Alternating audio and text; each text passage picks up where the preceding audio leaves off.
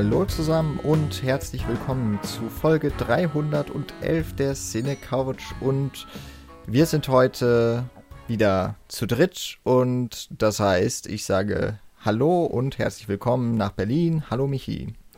Hallo nach Mainz. und Mainz schlägt nochmal den Ball zurück, wieder nach Berlin und da sehe ich Nils. Hallo, ihr beiden. Frohes neues Jahr. Willkommen 22. im neuen Sportpodcast. Erste Folge.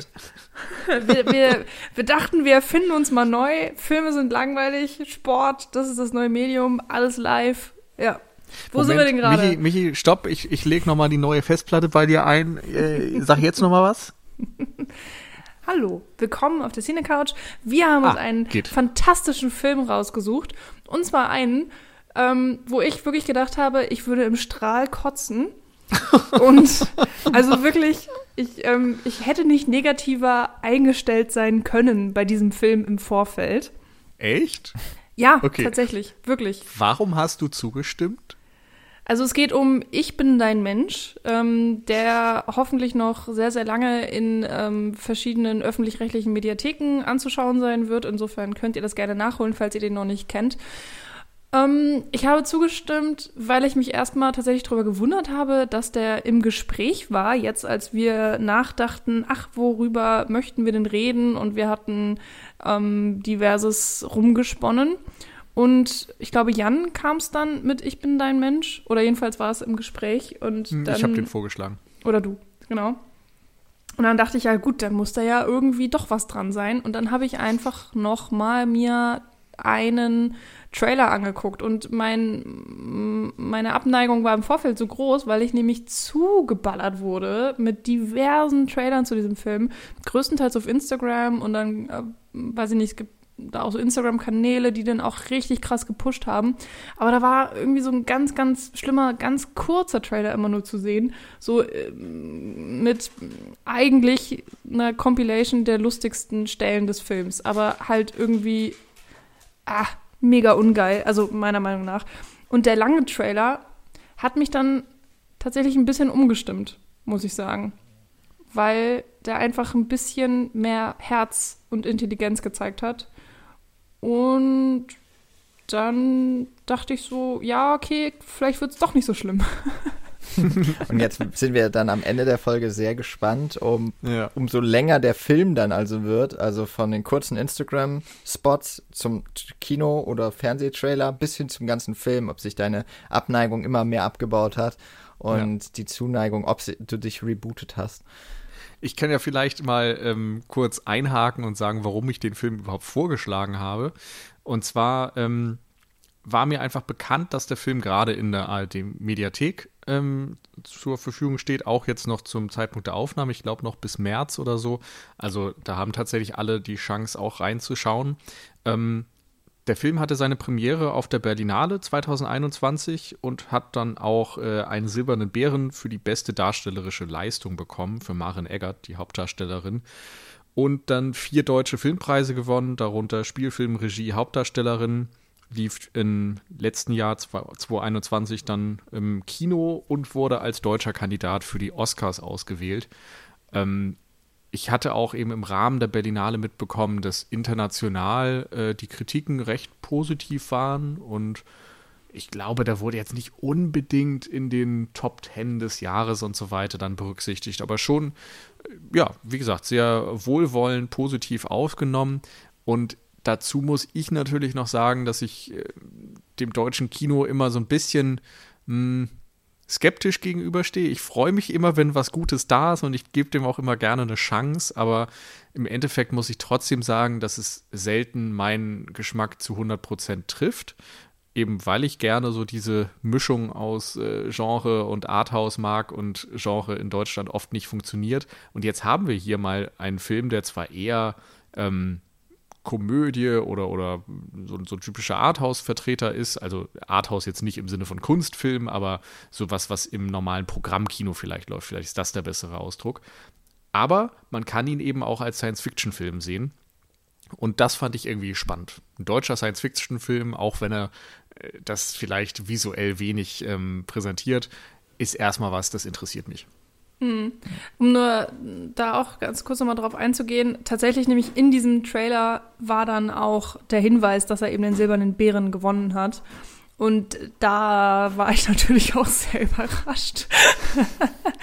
also, was natürlich auch sehr viel über mich aussagt, wie uninformiert ich eben auch manchmal äh, bin über, über alles, was so in der Filmwelt passiert.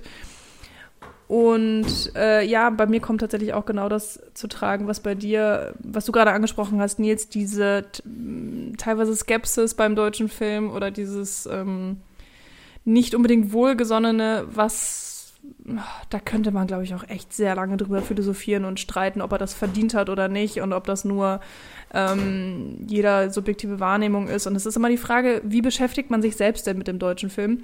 Ich für meinen Teil, das habe ich heute auch im Nachdenken über diesen Film schon festgestellt, muss da wirklich sagen, ähm, ich tue dem, glaube ich, sehr viel Unrecht, weil im Endeffekt beschäftige ich mich einfach fast nicht mit ihm und stapel ihn dann doch eher schlecht ab.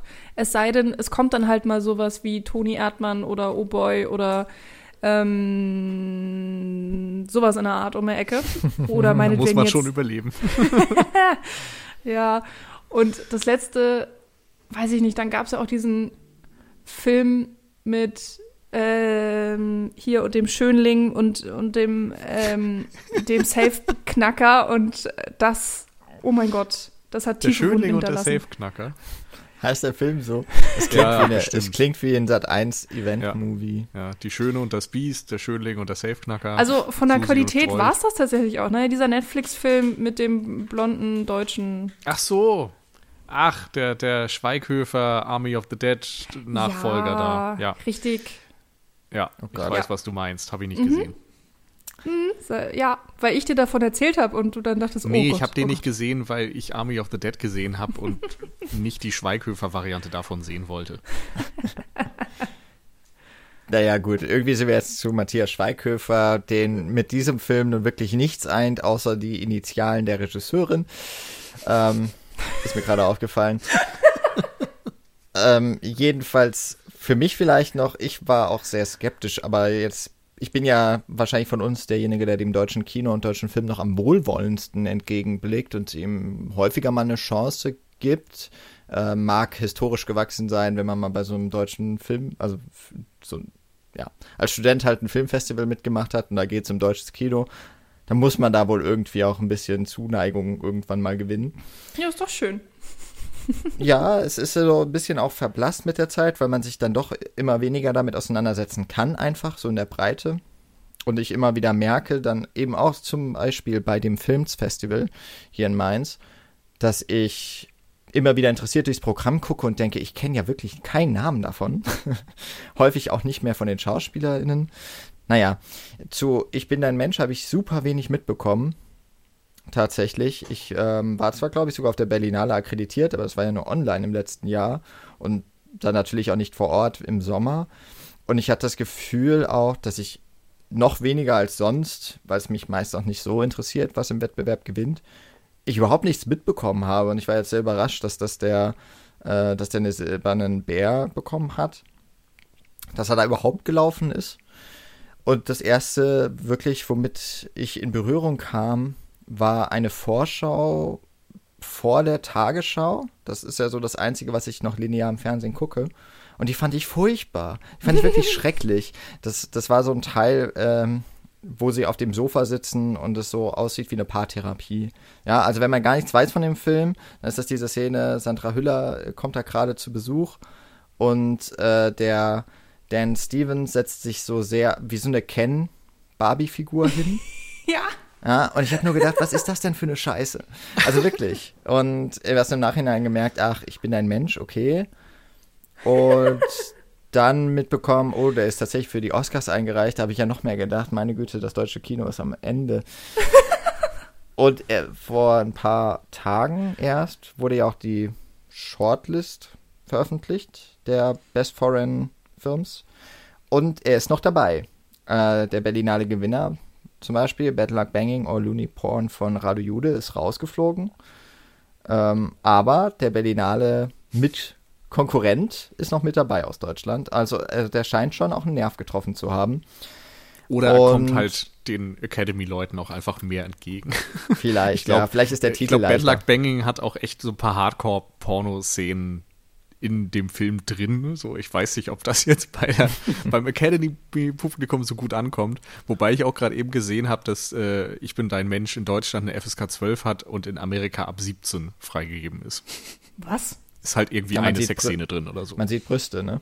Ja, oder ja. Sie, sie ist doch einmal betrunken und will dann äh, mit ihrem Roboter schlafen. Ja, ja, beides, ne? Aber ich meine, da zieht sie sich ja nicht aus. Noch nicht.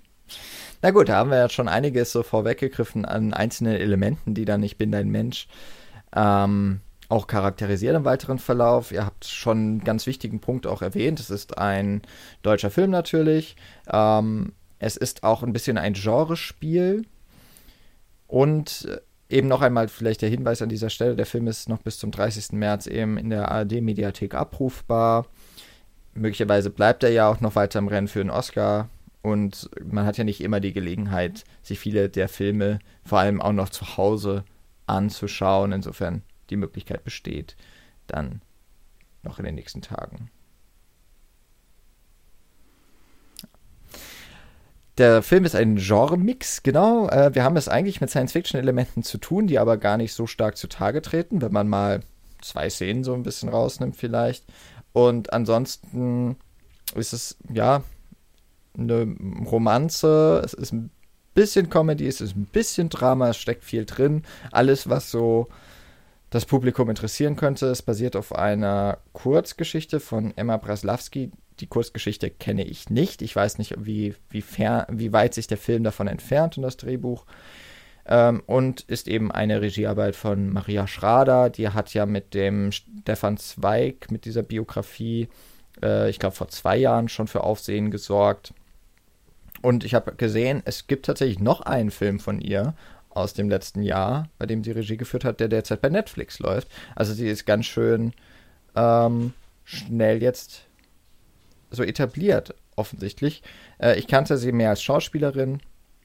Ich glaube, sehr bekannt für Aimee und Jaguar. Und zuletzt habe ich sie in dieser Deutschland-Serie von mhm. RTL und dann später von Amazon gesehen, wo sie ja eine hochrangige DDR-Agentin spielt. Und sie ist auch sehr markant. Hier ist sie dann also als Drehbuchautorin und Regisseurin hinter der Kamera nur tätig gewesen. Und in den Hauptrollen auch schon erwähnt Maren Eggert, mehrfach jetzt ausgezeichnet schon.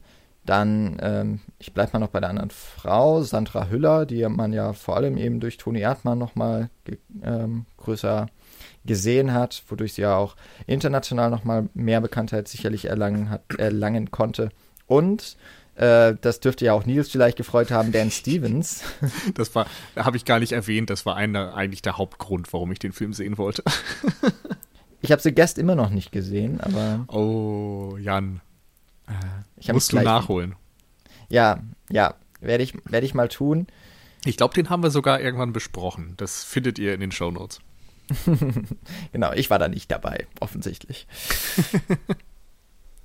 Und ähm, ja, wollen wir erstmal noch zur Handlung kommen? Es ist ja dann doch ein aktuellerer Film seit vielen, vielen Folgen mal wieder, wo es sich vielleicht tatsächlich mal lohnt. Genau, also der Film handelt von der Wissenschaftlerin Alma, die ähm, an einer Studie teilnimmt, ähm, bei der es darum geht, dass ähm, sie überprüft, ob Roboter für den Handel zugelassen werden, die als Lebenspartner für Menschen gedacht sind. Also man kann dann die heiraten und äh, ja, lieben, Beziehungen führen und so weiter. Und es geht so ein bisschen darum, was für Rechte denen eingeräumt werden sollen. Und sie äh, ist dann eben Teil eines Projekts, das diese Fragen beleuchten soll. Und der Film beginnt damit, dass sie ihren auf sie zugeschnittenen, ähm, durch Daten und so weiter programmierten Roboter trifft. Äh, das ist Tom, der von ähm, Dan Stevens eben gespielt wird. Und ähm, eigentlich widerstrebt ihr dieser Gedanke, dass sie den jetzt mit nach Hause nehmen muss, dass sie den testen muss und so weiter. Aber äh, aus beruflichen Gründen erklärt sie sich eben dazu bereit. Und ähm, so nach und nach, würde ich sagen, nähern sich die beiden dann auch, wenn auch widerstrebend von ihrer Seite aus an. Und der Film stellt eben die Frage, äh, ob das richtig ist, eine Beziehung zwischen Menschen und Robotern, ob es überhaupt möglich ist, was vielleicht auch die Probleme dabei sind und äh, die ethischen Fragestellungen und so weiter, die natürlich auch damit ähm, einhergehen. Und ja, spielt das irgendwie als Sci-Fi-Komödie aus, erinnert ein bisschen an Her. An Her musste ich auch als erstes denken. Und ich finde, der Film macht gleich am Anfang ganz schön großes Fass auf. Bin mir nicht ganz sicher, aber das für mich dann auch zufriedenstellend weiterführt. Aber diese übergreifende Studie, die eigentlich ziemlich im Hintergrund dann erstmal eigentlich steht, die geht ja schon einer ganz schön wichtigen Frage auf, auf den Grund, nämlich eben so ein ethisches Gutachten, das mehrere, ich glaube 15 Personen oder sowas, ich glaube, es wird mal erwähnt, so ein Expertenrat quasi sich zusammengesetzt, äh, zusammengesetzt wurde und die evaluieren ihre Lebenspartner, die eben Roboter sind, und die entscheiden dann darüber, ob diese neue Spezies oder wie diese neue Spezies in unsere Gesellschaft eingegliedert werden kann. Das sind ja auch Fragen, die so die ganz großen Sci-Fi-Klassiker schon häufiger auch ähm, auf den Grund gegangen sind. Sowohl in der Literatur, ich meine, die äh, Robotergesetze von Asimov kennt, glaube ich, jeder, zumindest so zum Teil. Ähm, Filme wie iRobot gab es schon, AI, den ich nicht sonderlich mag, aber okay. Ähm, natürlich Her, der da sehr stark auf den Grund geht, Ex Machina vor ein paar mhm. Jahren. Genau. Und auch Und, im äh, Serienbereich. Also Devs ist ja auch wie Ex Machina von Alex Garland und hat auch irgendwo so, so einen Realitätsbezug, eine nahe Version der Zukunft, in der diese Fragen verhandelt werden. Und Black Mirror kann man natürlich auch nennen als Anthology-Serie, die immer wieder diese Sci-Fi-Themen als ähm, ja, relativ realistische Varianten durchspielt. Und natürlich Blade Runner, der ja am Ende auch so ein bisschen diese Frage stellt, was diese Replikanten eigentlich sind, ähm, die auch Science, Science Fiction sind, aber dort dann eben mit Film Noir gepaart und äh, eine ganz, ganz andere Herangehensweise ist an diese dann doch sehr existenziellen Fragen. Und ich weiß doch nicht genau, ich bin mal sehr gespannt, wie das hier im Gespräch dann noch weiter ist. Ich weiß nicht, ob diese äh, lockere Rom-Com-Ebene das ist, wo ich denke, das passt voll gut dazu oder vielleicht, vielleicht passt es auch gerade, weil es das so erdet. Aber das hat mich sehr überrascht, dass der Film eigentlich mit diesem ganz, ganz großen Thema beginnt und dann aber eigentlich auf dann doch eine sehr banal, in Anführungszeichen, ähm, banale Ebene zurückgeht, nämlich eigentlich um eine Beziehung von zwei Individuen. Wobei das selbst Individuum schon ein komischer Begriff ist bei einem programmierten Roboter. Aber das lasse ich jetzt mal so dahingestellt. Hm. Ja, also, mh, mm, spannende Frage. Äh, ich habe den Film jetzt gestern gesehen, das heißt, bei mir ist es alles echt noch sehr frisch und ich habe mir tatsächlich auch direkt nach der Sichtung gedacht, so, ich würde jetzt sehr, sehr gerne in mein Philosophiestudium starten und erstmal gucken, okay, was ähm, gibt es da für Gedankenströme zu? Weil nicht nur wird das ja auch gefragt, was macht uns eigentlich als Mensch aus? Ähm, was ist vielleicht auch genau das, was einem Roboter immer fehlen wird, um ein Mensch wirklich darstellen zu können. Dann ist ja auch mal dieses Ding, kann, können Roboter nur darstellen oder können sie irgendwann wirklich auch sein und nicht mehr nur nach Algorithmen funktionieren, sondern wirklich ähm, etwas, ähm, also selbstständig agieren. Und lustigerweise habe ich mich tatsächlich auch vor ein paar Tagen erst Ex Machina geguckt. Und da werden ja sehr, sehr viele dieser Fragen auch ähnlich in den Raum gestellt, aber irgendwie noch mal ein bisschen anders beantwortet und es hat ja auch eine andere, na hm, nicht Sichtweise, aber äh, es ist es ist einfach ein komplett anderer Film interessanterweise, auch wenn es sehr in die gleiche Richtung geht.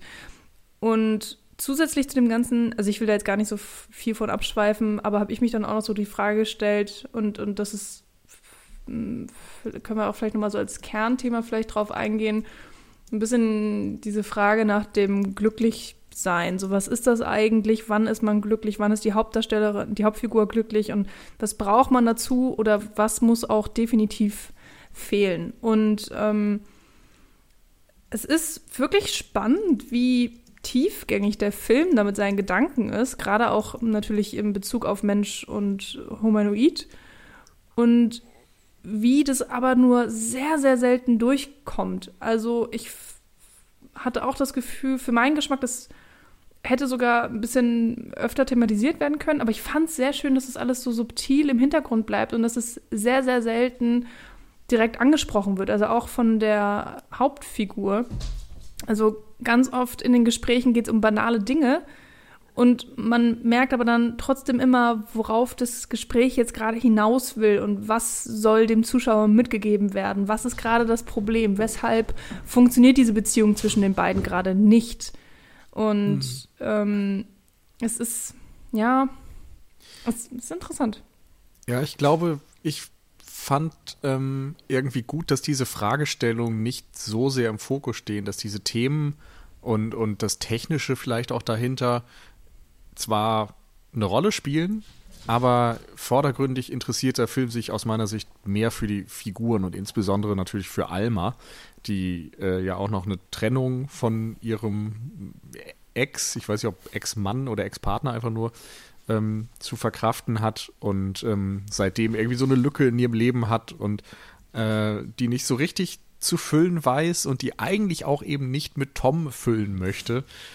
Und trotzdem geht es dann irgendwie darum, sich irgendwie zu arrangieren und vielleicht mit seinem Leben zu arrangieren und äh, sich miteinander zu arrangieren, mit dieser Situation auf einmal die Wohnung teilen zu müssen.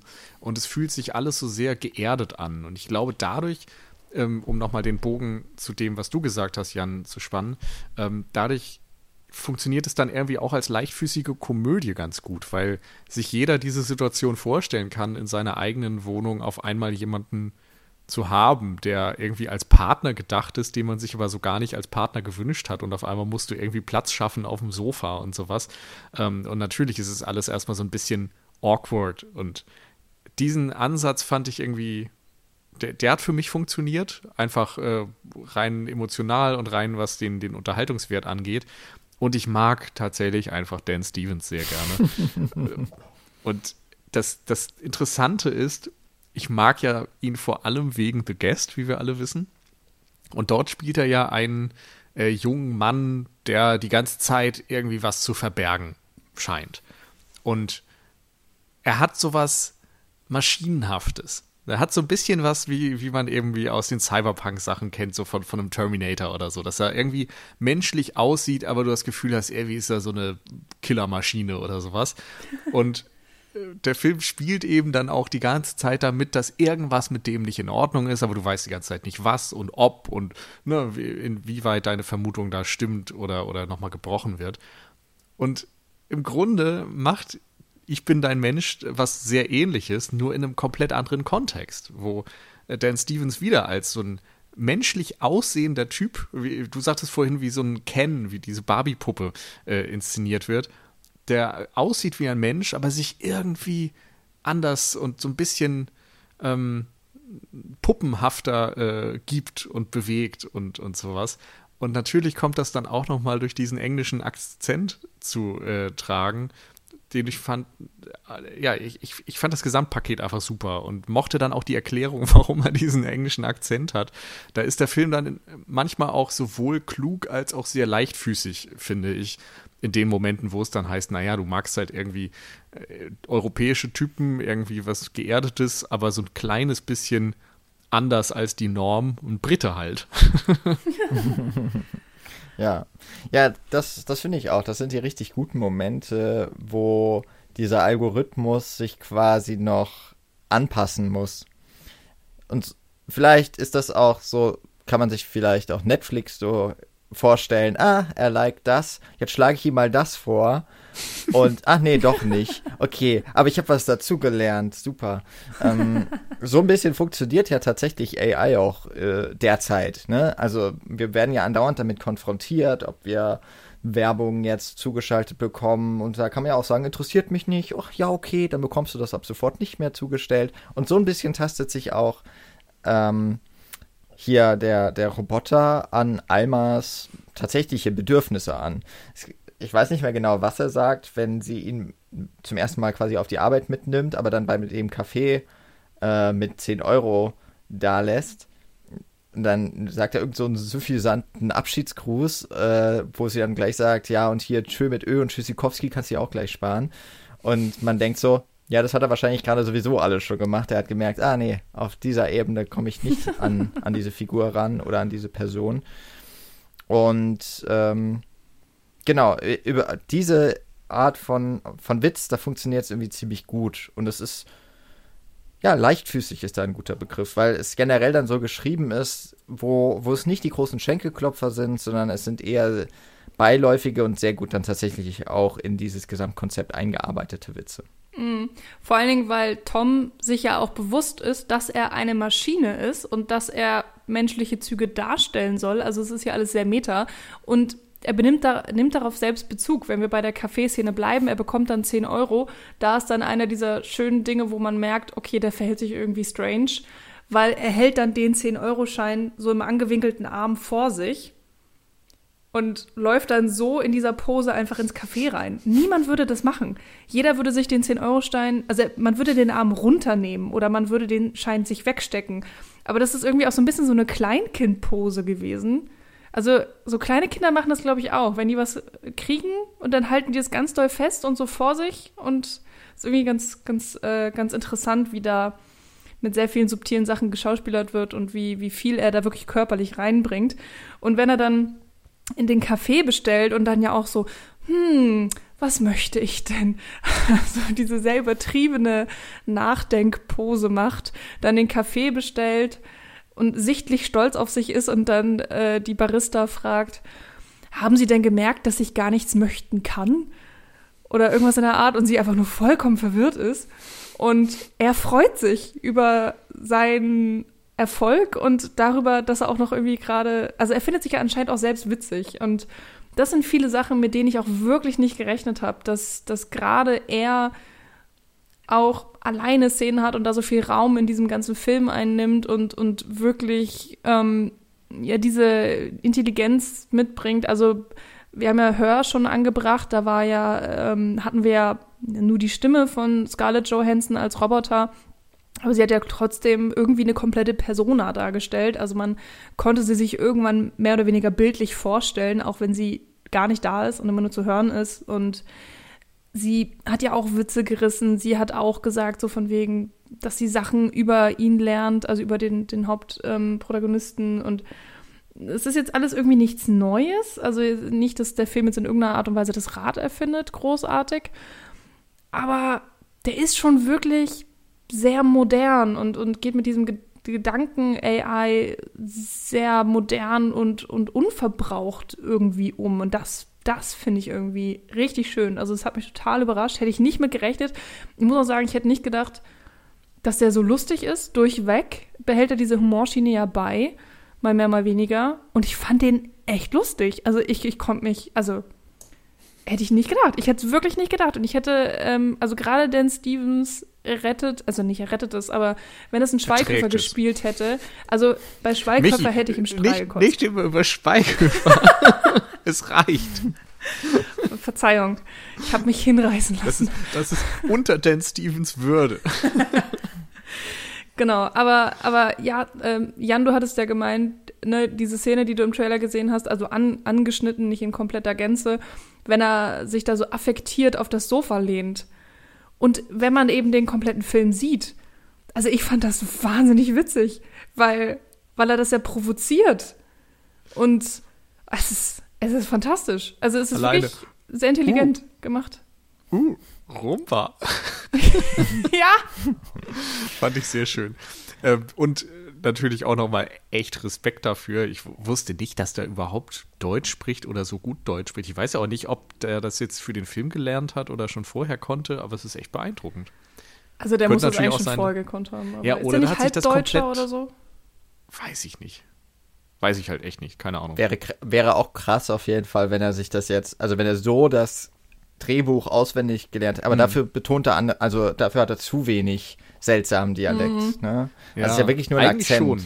Ich hätte es ja. nur interessant gefunden, mhm. weil es diese Robotik hätte betonen können, wenn du als Schauspieler mhm. dann im Grunde nur so halb die Sprache sprichst, dann, dann ist da ja nochmal ja. eine größere Distanz im Grunde ja. zu, zu diesem Aber ganzen. Aber das, das ist doch das so auch total, oder nicht? Ja, ist es auch.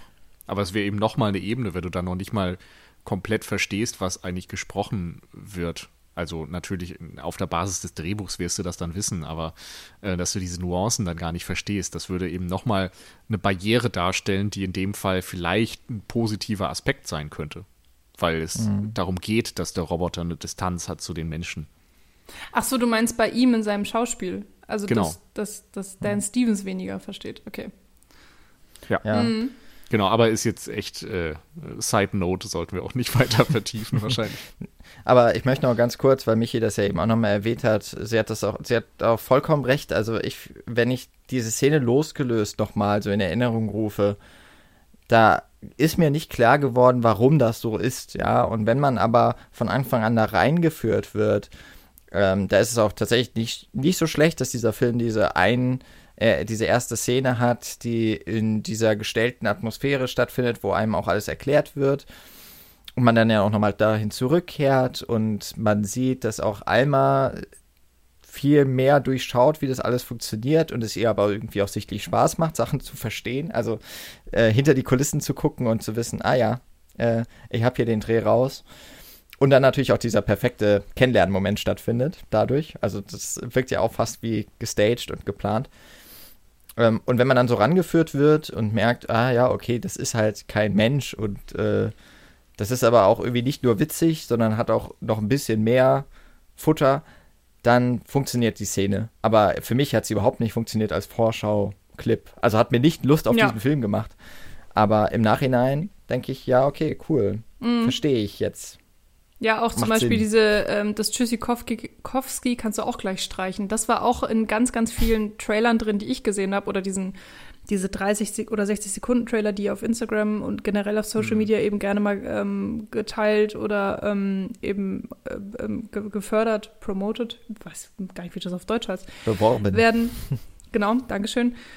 Ähm, da war das auch drin. Und da, da, kommt sie halt einfach total schnippisch rüber und ich habe nicht verstanden, was es soll. Und dachte mir so, ja, gut, mhm. kannst halt für einen Trailer gut schneiden, weil es halt sehr prägnant und kurz ist, aber äh, fand ich nicht witzig. Also war jetzt auch im Film für mich jetzt nicht ein Highlight, mal davon abgesehen, aber da, ähm, es ist erstaunlich, wie das Herz dieses Films und dieser Charme komplett verloren geht in den Trailern. Also auch der Charme von, ähm, Entschuldigung, Alma, ich habe in, in die Schauspielernamen vergessen, und eben von Dan Stevens. Also das, da, da transportiert sich für mich nichts.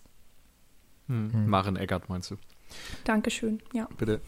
Ich glaube, visuell finde ich den Film auch nicht ganz so stark wie jetzt äh, diese ganzen anderen US- Vergleichsfilme, die wir genannt haben, Ex Machina und Her und so weiter. Und da, finde ich, bemerkt man dann eben auch, dass der Film vermutlich mit einem ganz anderen Budget entstanden ist, wo eben nicht ganz diese Special Effects Shots gemacht werden konnten oder du nicht mal wie bei Her zwischendurch einfach nur just for fun irgend so eine komische VR-Videospielszene einbaust, die wahrscheinlich ganz schön teuer war und äh, eigentlich dann nur für, für den einen Witz eingebaut wird, sondern es ist eben ein Film, der äh, relativ naturalistisch gedreht wurde und das ist dann auch wieder so das typisch Deutsche in Anführungszeichen.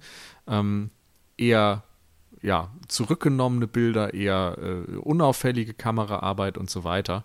Und ähm, das, äh, das unterscheidet ihn, glaube ich, ein bisschen und ist vielleicht was, was im Trailer dann so ein bisschen dröge wirkt. Zusammen dann auch wieder damit, dass Deutsch irgendwie, ich weiß nicht, ist mein Eindruck, ne, oftmals wird in Filmen eben dann noch so ein Hochdeutsch gesprochen, wo man das Gefühl hat, da, das ist nicht so lebendig und dann hier nochmal verstärkt dadurch, dass du irgendwie Roboter hast. Auch einerseits Dan Stevens spricht natürlich eher roboterhaft, also so ein bisschen unemotionaler oder ein bisschen einstudierter, als es sein müsste.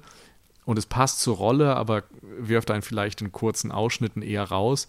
Und auch Sandra Hüller war zum Beispiel, als ich die anfangs gesehen habe, für mich jemand, wo ich dachte, wow, eigentlich dachte ich, sie könnte das besser. Sie spielt hier irgendwie sehr hölzern. Und ab einem gewissen Punkt kommt dann dieser Twist, ja, sie ist auch ein Roboter. Und es ergibt total Sinn, dass sie so gespielt hat. Aber wenn man das vergleicht mit dieser Energie und, und dieser, ja, äh, Lebendigkeit, die sie zum Beispiel in ähm, Toni Erdmann ausgestrahlt hat oder auch beim Tatortreiniger oder so, äh, ist das hier halt eine andere Nummer. Und ich glaube, da kann man durch einen Trailer schnell auf eine falsche Fährte gelockt werden. Hm. Viele könnten auch, oder etwas, was mir nur so aufgefallen ist, weil es sehr präsent, das ist sehr schade bei der ARD-Mediathek, hätte ich auch nicht gedacht, dass da immer mal diese Einblendungen zwischenzeitlich kamen, dann, dass das hier gerade vom SWR und ARD ist. Aber es hat mich überrascht, dass das ein SWR hauptsächlich wohl redaktionell begleitet wurde, weil ich das eigentlich dann ja so kenne, man bekommt irgendwo ja in Deutschland Fördergelder und muss sie dort ausgeben. Es kann gut sein, dass sie mit sehr vielen baden-württembergischen und rheinland-pfälzischen Unternehmen, weniger rheinland-pfälzisch wahrscheinlich, äh, dann nach Berlin gekarrt wurden. Aber der Film spielt ja auch viel in Berlin und auch viel draußen. Mhm. Und offensichtlich Berlin. Also vieles habe ich wiedererkannt. Ähm, ja, auch auf der Museumsinsel und so weiter. Und das, ähm, auf der einen Seite finde ich das so ein bisschen untypisch für vielleicht eine deutsche Fernsehförder- Hintergrundgeschichte. Aber äh, auf der anderen Seite kommt da vielleicht auch wieder das dazu, das sind so Orte, die man so leicht kennt, ne? Und dadurch geht auch so ein bisschen eine Distanz verloren. Und auch das ist halt etwas, was beim deutschen Film auch häufig dann so ist, ah ja, das sieht halt so aus wie meine Umgebung, wie etwas, das ich kenne, das ist ja irgendwie dann alles so ein bisschen mir zu nah. Und dass der Film dann auch nicht diesen ganz großen Schritt wagt, ist wahrscheinlich sogar sehr gut, weil er zeigt etwas, was in einer nicht klar definierten, aber wohl noch etwas entfernten Zukunft ist. Und dadurch aber trotzdem irgendwie sehr naturalistisch wirkt. Also, das kann man mhm. sich irgendwie schon vorstellen, dass in ein paar Jahren tatsächlich so eine Fabrik irgendwo steht. Ähm, vielleicht neben dem Tesla Batteriewerk oder so im Brandenburgischen Wald. Und dann sucht man sich halt jemanden aus und nimmt ihn mit in die Großstadt. Also, why not? Also, ich finde, das haben sie schon ganz gut hinbekommen. Ähm, mhm. Ein, ein natürlich ganz, ganz wichtiger Ankerpunkt in diesem Film ist aber ja neben Dan Stevens, oh, ähm, wie heißt der, Tom, äh, es ist eben auch Marin Eggerts Alma. Und Michi, du hast ja auch den Punkt genannt, ist, ähm, oder ein, ein der Aspekte, der für dich sehr wichtig war und der hier auch immer wieder eine große Rolle spielt, nämlich so die Frage, wie wird man eigentlich glücklich? Und es ist sehr interessant, dass es ja auch der Haupt, ähm, dass es die, das Hauptanliegen des Roboters sein soll, seinen Partner glücklich zu machen. Und wir haben eine Figur mit Alma, die fundamental unglücklich ist. Und zwar eigentlich in allen ihren Lebensbereichen. Außer in ihrem Job, aber selbst das wird ihr genommen durch ihren Lebenspartner, durch ihren Roboter-Lebenspartner. Also äh, am Anfang bekommt man es, so scheibchenweise, ne? immer ein bisschen mehr. Man merkt schon, ach, dieser eine Kollege, da ist doch irgendwie was gelaufen, man weiß nicht genau was. Dann holt er das Bild ab, man sieht ihre Wohnung, die, wo sie eigentlich total verwahrlost lebt. Sie hat nur ihren Job, ähm, muss dafür auch teilweise Dinge machen, wie jetzt zum Beispiel diese Evalu Evaluation, ähm, die ihr dann möglicher, äh, weitere Möglichkeiten für ihre Forschungsarbeit gibt weil das, sie das für ihren Chef macht oder zumindest für jemanden, der das Geld zur Verfügung stellt. Äh, dann wird später, äh, dann kommt noch der Vater, der an fortschreitender Demenz leidet, den sie einmal die Woche besucht. Und ja, dass sie offensichtlich keinen Partner hat, auch irgendwie wenig Social Life offensichtlich. Und dann kommt noch die Fehlgeburt, die sie hatte.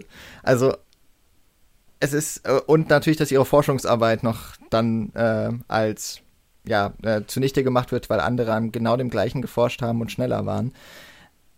Und das ist, ist schon bemerkenswert, dass man, oder vielleicht ist es auch naheliegend, dass man eine Figur nimmt, die am diametral entgegen ihres Zieles eigentlich ist. Der Ziel dieses Drehbuchs ist ja, sie glücklich zu machen, aber eigentlich ist alles auf der anderen Ebene.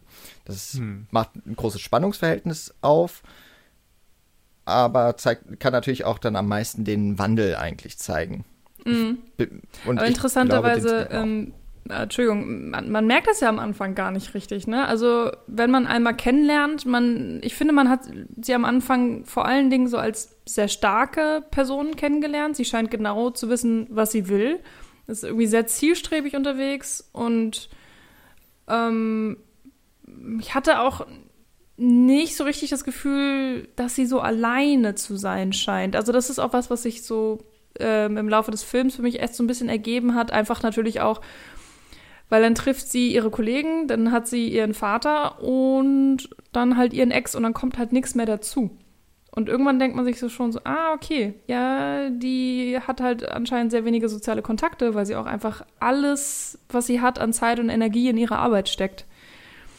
Und äh, also ich will es echt nicht verurteilen, weil im Endeffekt kann das ja jeder machen, wie er möchte. Und wenn jemand ähm, in seiner Arbeit absolut vertieft ist und ihn das zu 100 Prozent ausfüllt und er glücklich ist, dann ist das ja auch schön. Und dann braucht man ja auch vielleicht nichts anderes. Ich weiß, ich für mich habe dann sehr gerne auch soziale Kontakte.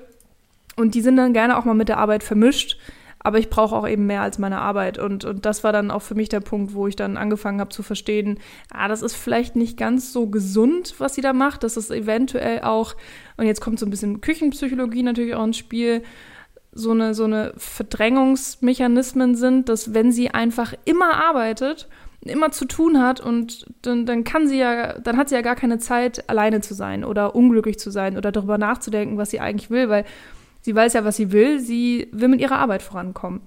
Und ähm, das steckt nur, ah, das, also das, da, da, da denke ich mir jetzt sehr viel rein in den Film oder auch in die Figur Alma, weil es gibt so Ansätze dafür, aber eine hundertprozentige Erklärung kriegt man ja auch nicht. Und natürlich zum Beispiel die Fehlgeburt ist dann ja etwas, was sehr, sehr, sehr eindeutig ist und wo Alma ja selber auch sehr eindeutig drauf eingeht. Aber mit vielem von ihrem Wesen wird man ja trotzdem auch so ein bisschen im Unklaren gelassen. Aber ich finde es überhaupt nicht schlimm. Also mir hat es sehr, sehr gefallen, dass man sie auf eine Art kennenlernt und ähm, ich hatte auch relativ schnell eine Bindung zu ihr, auch wenn ich sie nicht komplett erschlossen habe. Ja, ich glaube, man ist hier dadurch auch irgendwo sehr nah, dass sie vielleicht ein Stück weit universell ist. Also ähm, diese nicht komplette Greifbarkeit und dieses irgendwo an seinem Punkt im Leben sein, wo man äh, sich vielleicht nicht hin erträumt hätte, nicht zu 100 Prozent, sondern man hat irgendwie immer Träume oder Dinge, die man vorhatte, die nicht geklappt haben. So dieses Zurückschauen und irgendwie so ein bisschen, so ein, so ein Funken Bedauern haben. Ich glaube, das ist was sehr, sehr Typisches für Menschen. Und so ein Kinderwunsch, der unerfüllt bleibt oder die Jugendliebe, die man nie wieder getroffen hat hm. oder eben auch die Beziehung zum Vater, die ähm, einerseits irgendwie generell ein bisschen schwierig zu sein scheint und dann natürlich nochmal verstärkt dadurch, dass er irgendwie mittlerweile ja ein bisschen dement wird oder sowas. Äh, das ist natürlich nochmal echt ähm, verstärkt und verschärft dadurch.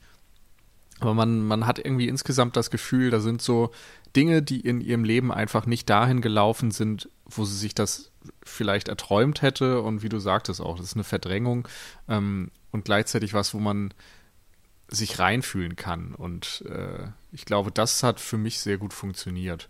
Und ich mochte dann, dass es irgendwie auch so nachvollziehbar ist, dass sie an diesem Punkt in ihrem Leben natürlich nicht jubelschreiend sagt, so ja, toll, gib mir irgendwie diesen Roboter-Lebenspartner, mm, weil ja. der passt da gar nicht in die Planung rein. Das ist überhaupt nicht das, was sie will. Und darum ist es irgendwie auch besonders gut und besonders stark, dass der Film nicht ähm, den, den menschlichen Love Interest dann auch noch einbaut und so ein, äh, eine Dreiecksbeziehung draus macht oder sowas, wo dann die Frage ist, ist sie besser dran mit dem Menschen, der irgendwie seine Fehler hat, oder mit dem Roboter, der genau auf ihre Bedürfnisse abgestimmt wurde.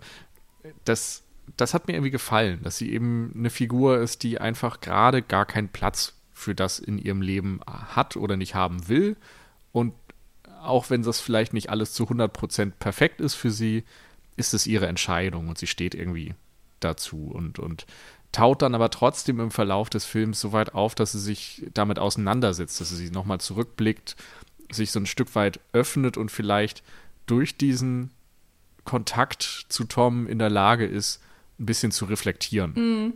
Ich finde, da gibt es eine ganz, ganz schöne, oh, das ist jetzt auch sehr küchenpsychologisch, aber ähm, äh, ich habe das Gefühl, äh, so einfach gesagt, so sie, sie managt ihr Leben. Und kurz gesagt, sie lebt ihr Leben vielleicht nicht. Oder sie, sie könnte das viel, viel mehr leben. Also sie funktioniert und sie macht, also sie hat ja trotzdem irgendwie, sie ist ja nicht komplett gefühlslos, das will ich nicht sagen. Aber ähm, irgendwie ist da halt so eine, so eine schöne Parallele eben zu Tom, der ja gerade am Anfang, als sein Algorithmus irgendwie auch noch nicht so richtig passt und er eben diese merkwürdig ausformulierten äh, Sätze einfach nur vorträgt, da merkt man ja auch noch, er ist sehr roboterhaft und er ist sehr ähm, maschinell gesteuert sozusagen. Und je mehr Zeit er mit Alma verbringt, desto mehr passt er sich ja auch an und lernt er und desto menschlicher wird er in seinen Zügen ja auch und in dem, was er sagt und in wie er auch auf Alma reagiert und so weiter. Also er kriegt ja auch immer mehr eine Persönlichkeit, dadurch, dass wir ja auch mehr Zeit mit ihm verbringen, ihn mehr kennenlernen. Und das finde ich irgendwie ganz schön, dass ich das Gefühl habe, dadurch, dass die beiden zusammen Zeit verbringen und sich gegenseitig mehr verstehen, auch wenn Alma sich ja sehr aktiv dagegen wehrt, sehr lange Zeit, werden sie, sie lernen voneinander und dadurch werden beide interessanterweise menschlicher. Und am Ende hatte ich schon das Gefühl, dass, dass Alma, also sie sagt ja selber, sie ist glücklicher und so sie, sie lebt halt mehr. Und das, obwohl ihr sogar die Arbeit genommen wurde. Oder vielleicht gerade deswegen, weil ja. sie es nicht mehr, weil sie es halt jetzt nicht mehr ausblenden kann oder weil mhm. ihr da auch etwas quasi wiedergenommen wurde, aber sie jetzt auch die Initiative ergreift, vielleicht nach dem nächsten möglichen Strohhalm in ihrem Leben quasi zu greifen. Aber auch hier vielleicht ganz interessant und da kommt dann doch auch noch mal so von mir eine Frage an euch zurück, die dann wieder eher diesen Roboter in den Fokus rückt. Und ihr habt ja auch gesagt, die, das ist eigentlich eher so eine Frau, die wirkt auf den ersten Blick mal so, als wüsste sie ganz genau, was sie will. Passt ja auch sehr gut mit diesem Roboter, der ja genau nach ihren Bedürfnissen gestaltet wurde. Aber es dann im weiteren Verlauf ziemlich deutlich wird, dass sie überhaupt nicht genau weiß, was sie eigentlich will. Also zumindest bei einem Partner. Und mhm da kommt dann so ein bisschen nochmal für mich die Frage rein, weil ich das. Ich habe große Probleme mit diesem Gesamtkonzept von diesem Film, mit diesem Roboter. Also es ist vielleicht auch gar nicht, es ist vielleicht auch sehr detailreich dann, wo meine Probleme immer sind. Und vielleicht ist es gar nicht so wichtig und ich weiß nicht, warum mich das so, so äh, beschäftigt, aber ich habe es doch schon richtig verstanden, dass dieser Tom so gestaltet wurde, dass sie ihr, äh, dass er ihr gefällt. Ja. Ja warum ist er am Anfang so schlecht auf sie abgestimmt? Also warum sind die Algorithmen noch, warum geht er immer, ah ja, 97 Prozent? Also er hat, äh, warum ist er dann in seinem romantischen Dasein eigentlich so basic? Also wurden diese Sachen, also ich frage mich mm. gerade so, wie wurde der denn zusammengestellt? Die hat einen Fragebogen wahrscheinlich gemacht. Mm. Kann auch sein, dass sie den nicht so ganz richtig ausgefüllt naja, hat. Naja, ich, ich finde, es gibt so viele Möglichkeiten. Also es könnte sein, dass Daten fehlen. Es könnte sein, dass die Technik dann auch in dieser Version der Zukunft noch nicht so weit ist und äh, du dann irgendwie trotzdem diese Interaktion brauchst, um das äh, zu kalibrieren oder sowas. Ähm, man könnte auch sagen, naja, es geht halt darum, dass es lustig ist. so, äh, ich weiß nicht. Ähm, also, Such dir ähm, eins aus. kann ich total verstehen. Ich würde da tatsächlich vielleicht auch so ein bisschen eine Analogie im echten Leben suchen. Also wenn ich jetzt zum Beispiel ein erstes Date mit einer anderen Person habe oder wenn ich jetzt auch ähm, mich mit einer Freundin treffe und da ist eine andere Person, die ich noch nicht kenne, dann bin ich gerne mal am Anfang so ein bisschen steif und weiß manchmal gar nicht, was ich sagen soll oder was ich fragen soll oder dann ähm, wollte ich einen Witz machen und der läuft schrecklich schief und es ist alles irgendwie ganz komisch und awkward und, und ähm, wenn man sich dann einfach kennenlernt, taut man ja gerne mal mehr auf und dann merkt man auch so, ah, ich habe einen Witz gemacht und die andere Person hat gelacht. Ah ja, voll mhm. gut, okay, dann ist ja alles irgendwie fein und dann ähm, traut man sich seinen, sein eigenes Selbst irgendwie auch mehr zu zeigen und lässt die Schranken runter. Und vielleicht geht das hier auch so ein bisschen in so eine Richtung. Zusätzlich eben zu dem Thema, was meine Theorie wäre, sozusagen, dass beide zusammen ein bisschen menschlicher werden. Und das passt dann halt ja. auch einfach ein bisschen sehr gut. Ich habe auch noch zwei Ideen. Ähm, einerseits oh yeah. hast du ja selbst gesagt, Jan, ähm, dass sie irgendwie gar nicht genau weiß, was sie will. Und dann ist es natürlich noch viel schwieriger, etwas zu programmieren, was da reinpassen soll. Und in manchen Dingen ähm, ne, ist sie ja sehr analytisch und eben eine Wissenschaftlerin und da passt es dann auch wieder, dass er so, ne, zumindest es probiert mit diesem analytischen Denken. Und ähm, das andere ist vermutlich, dass sie ja eine Ausnahmerolle äh, einnimmt, dadurch, dass sie den gar nicht haben will. Alle anderen ja, genau. Sind halt, glaube ich, die kaufen sich so ein Ding, weil sie das haben wollen oder sind dann vielleicht insgesamt einfach positiver gestimmt, lassen sich eher darauf ein und das vermutlich dann auch oder könnte man zumindest als Erklärung so hinbiegen, dass es dann einfacher ist, ähm, das Richtige zu sagen, als jemand, der eigentlich schon von vornherein nur darauf wartet, dass du was Falsches sagst. Also eine self-fulfilling prophecy quasi. Ja. Ne? Sie will ja gar nicht, dass der Roboter ihr gefällt, deswegen gefällt er ihr auch nicht. Okay, das wird schon, das wird auf jeden Fall schon noch irgendwie erklären. Ich denke mal, das Problem ist ja letztlich dann bei mir, und es wird sich, das, das zieht sich bei mir so auch immer so ein bisschen durch, weil ich mir noch nicht richtig erklären kann, warum ist das eigentlich ein Film über einen Roboter und eine Frau? Also warum muss es ein Roboter sein? Ich habe auch diesen Suspension of Disbelief wahrscheinlich nicht ganz erreicht. Also ich finde das alles, ich finde die Szenen toll. Ich finde, das ist toll geschauspielert. Ich, die, die Chemie zwischen den beiden funktioniert gut und die Witze funktionieren super auf diesem, auf dieser Annahme, dass es jetzt hier um einen Roboter und eine, äh, um einen Menschen geht. Und es werden auch philosophische Fragen darüber aufgemacht.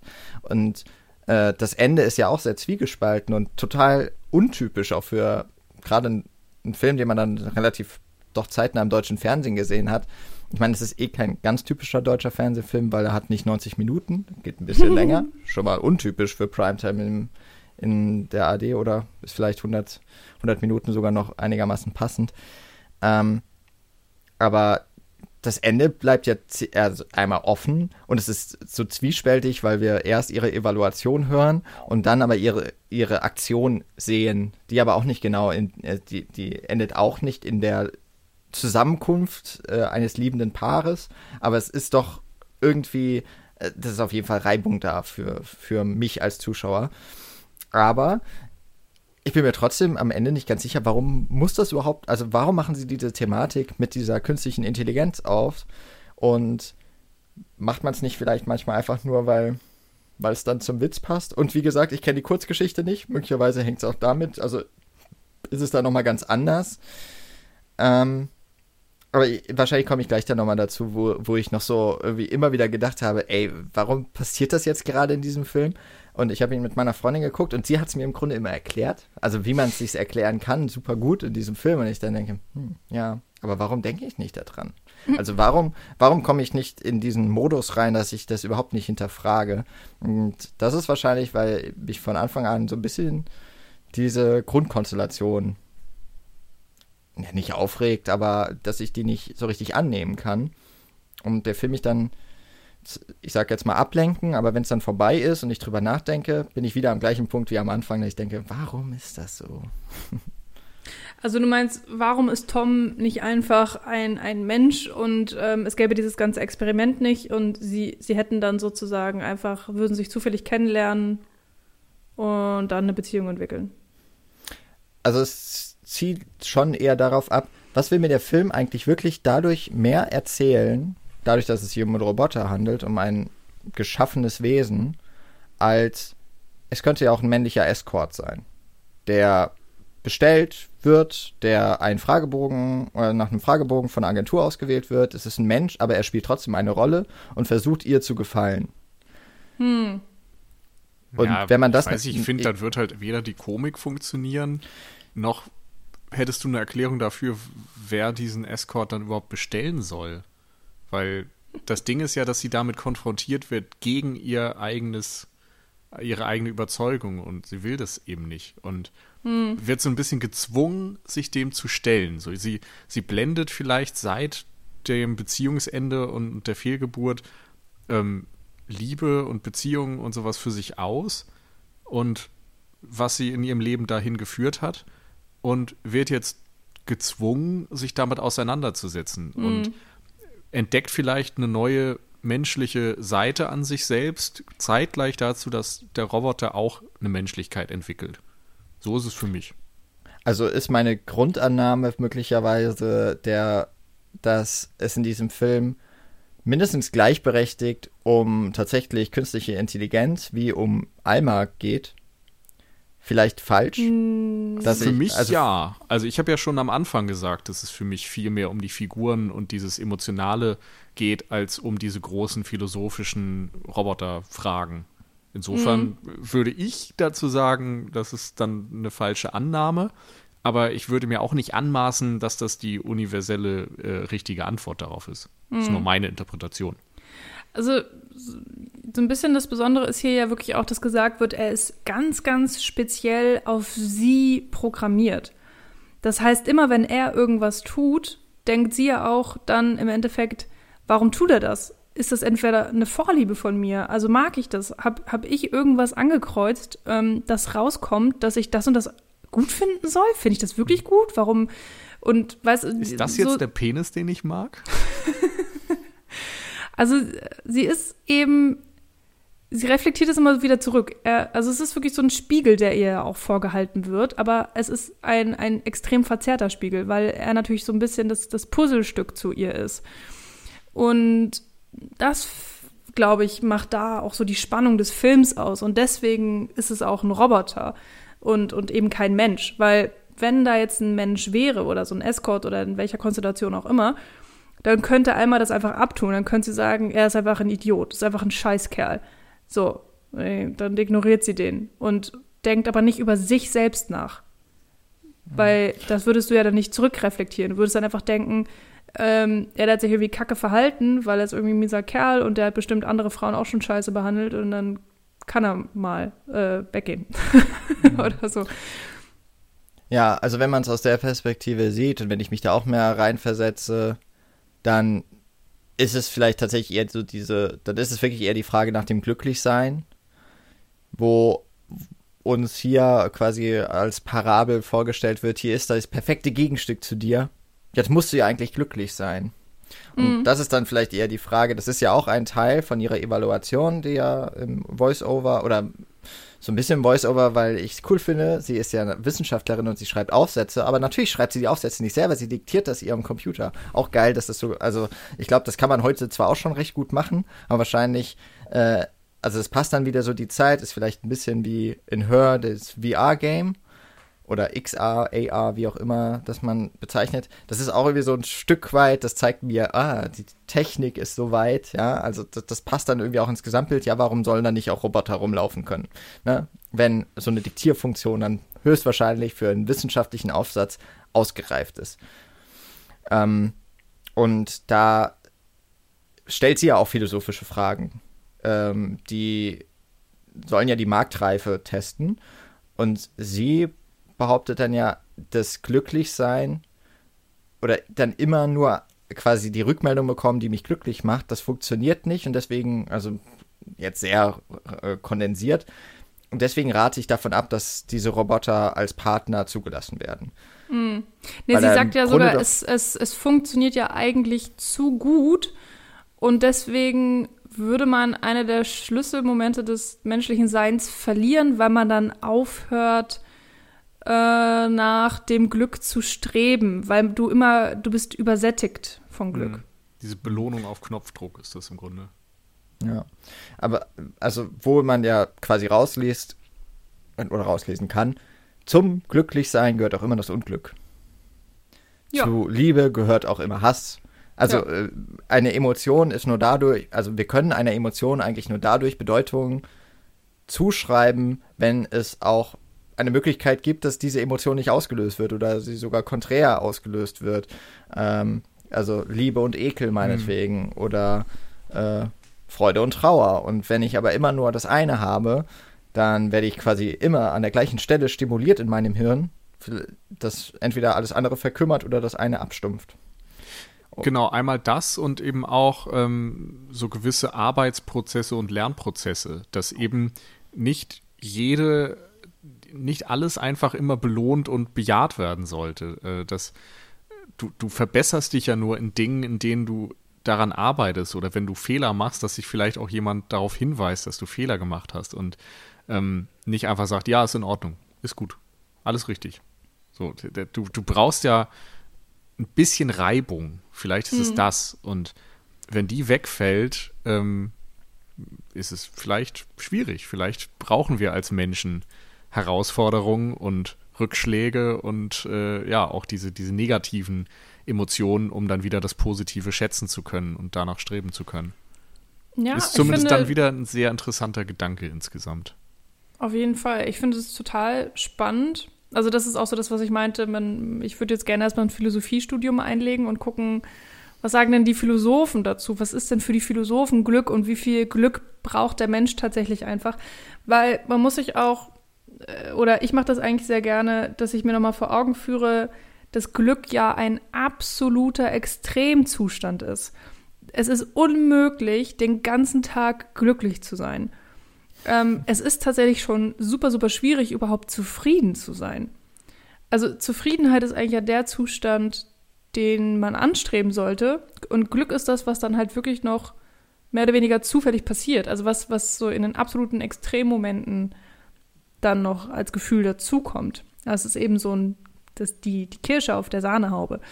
Und ähm, es ist auch dann nochmal diese Frage, ist Glück sein, äh, glücklich sein etwas, was man wirklich ähm, erzwingen kann oder selber hervorrufen kann? Oder ist das wirklich was, was was, was du in die Wege leiten kannst, aber ob du dann wirklich glücklich sein wirst in diesem Moment, ist eigentlich so ein bisschen nochmal von anderen Faktoren abhängig oder, oder du kriegst es nur dann, wenn du es nicht erwartest. Also da, da sind so viele Sachen drin, wo ich auch selber gar nicht unbedingt die Antwort drauf habe, mhm. aber was ich sehr, sehr spannend finde. Und ich, also auch schon vor dem Film, war ich wirklich immer der Meinung, jeder muss mal irgendwie Scheiße gefressen haben im Leben.